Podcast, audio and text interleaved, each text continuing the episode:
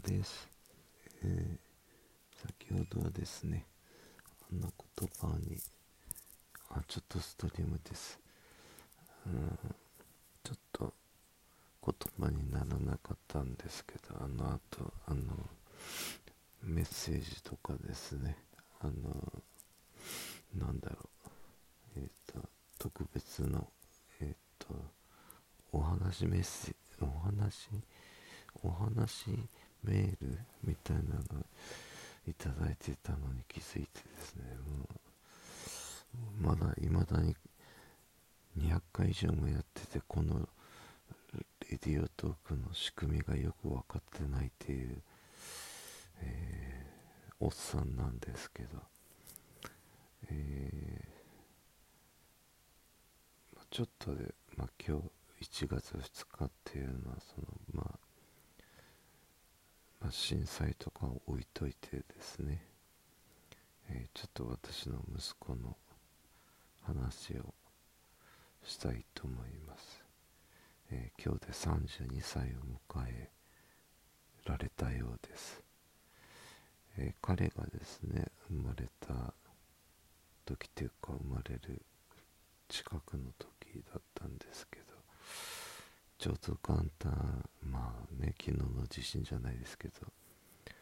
お正月の元旦のにですね親戚でこう集まってお食事してですね家に帰り着いた途端に、まあ、陣痛が始まってですねで正月早々かよみたいな感じだったんですけどそれからずっと、えー、僕立ち会い、まあ、初めての子供だったし私が23の時だったので、えー、ずっとですね、まあ、初産だったってこともあってあの分娩室にずっと立ち会ってたんですね。でえっ、ー、とまあ生まれた瞬間っていうかのことは今でも覚えてるんですけどあの時ってまあ父親って何もできないなっていうのが一個感じました。で外から見ててですねもう温出されたんですね。分娩室からちょっともう出てくださいってことになって。で窓越しに見てたんですけど生まれた瞬間泣かなくてですねでダメなのかなと思って。で先生が管通してですねいろいろやってるんですけど泣かないですね。なんでやろうと思ってて。ただですねやっぱもう正月ですね。あの看護師さんとかも看護師さんとかも先生もまあ疲れてたんでしょうけど。あの用水を吸引するスイッチが入ってなくてですね。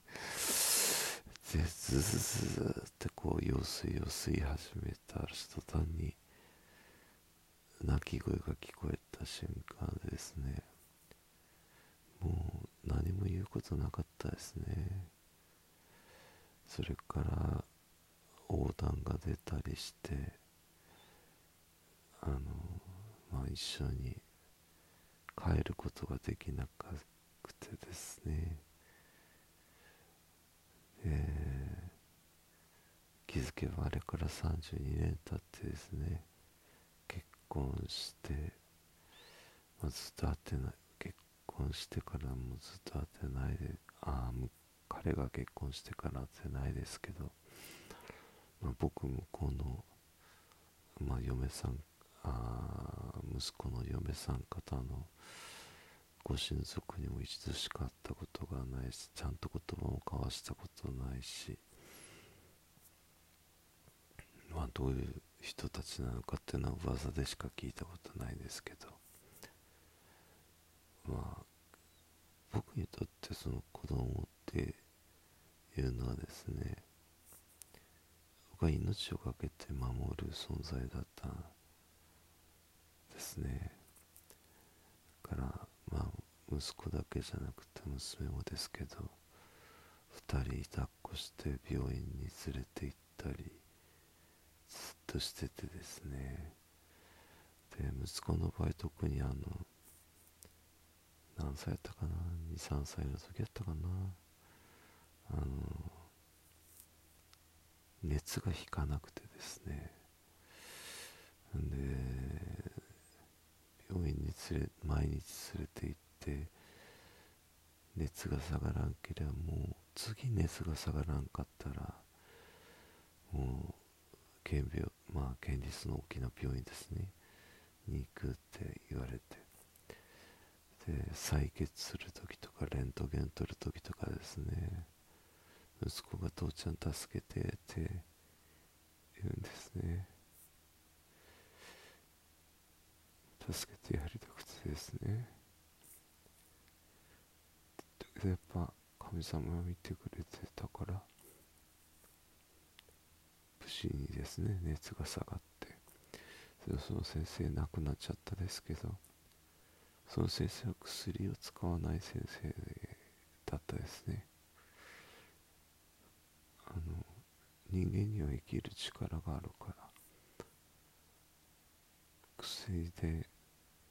治療するのは簡単やけどその子の生きる力を見らないかんって言ってくれてそれがまあうちのおふくろの同級生の先生だったんですけどもう亡くなっちゃったですけどね。でうちの息子なんか我慢する子やったからお金がなくてですねまあ僕はもう家を出てからですけど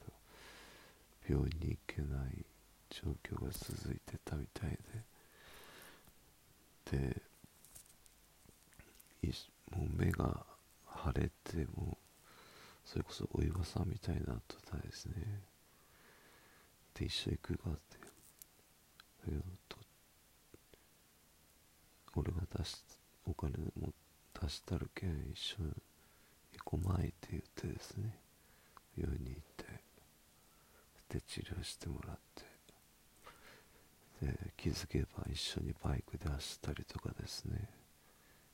殴り合いの喧嘩したりとか。まあそういう存在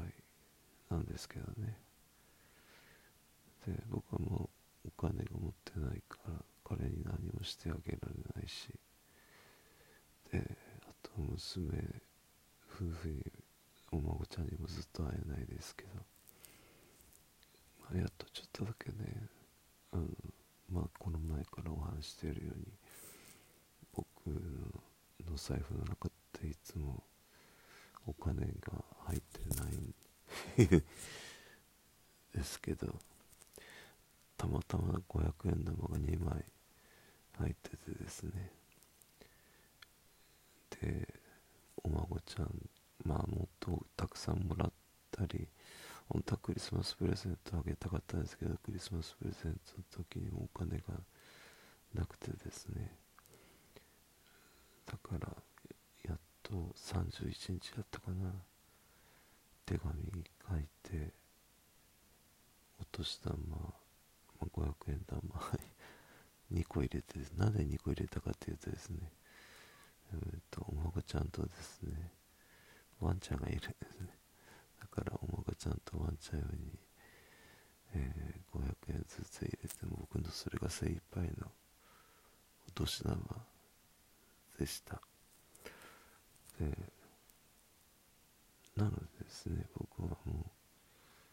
子供とか孫とかに会えなくても僕の愛っていうのはこの前うちの新しい社員っていうか、まあ、会社の僕僕の社員じゃないですけど新しい会社の人にですね。言ったんですけど、えー、僕の愛は見守り続けることとですね忘れないことが愛であってお金とか物とかそういうのではなくてあなたのことを忘れないしあなたのことをずっと見守り続けてるっていうのが僕の父親としての愛です。だから会いたいとか会えないとか話したいとか話せないとかじゃなくてですねあなたのことあなたたちのことを忘れないしあなたたちのことをずっと見とるけんっていう話でした、えー、32歳の誕生日おめでとうございます。幸せな家庭にしてください。であと僕に、えー、励ましのメールとかですね、えー、励ましのお礼のトークをいただいた常連リスナーの皆さんに感謝しています。もう今日は眠いですので、えー、まだあと一日でなんとか仕上げないといけないので明日も頑張ってやります。ウォルターでした。おやすみなさい。ありがとうございます。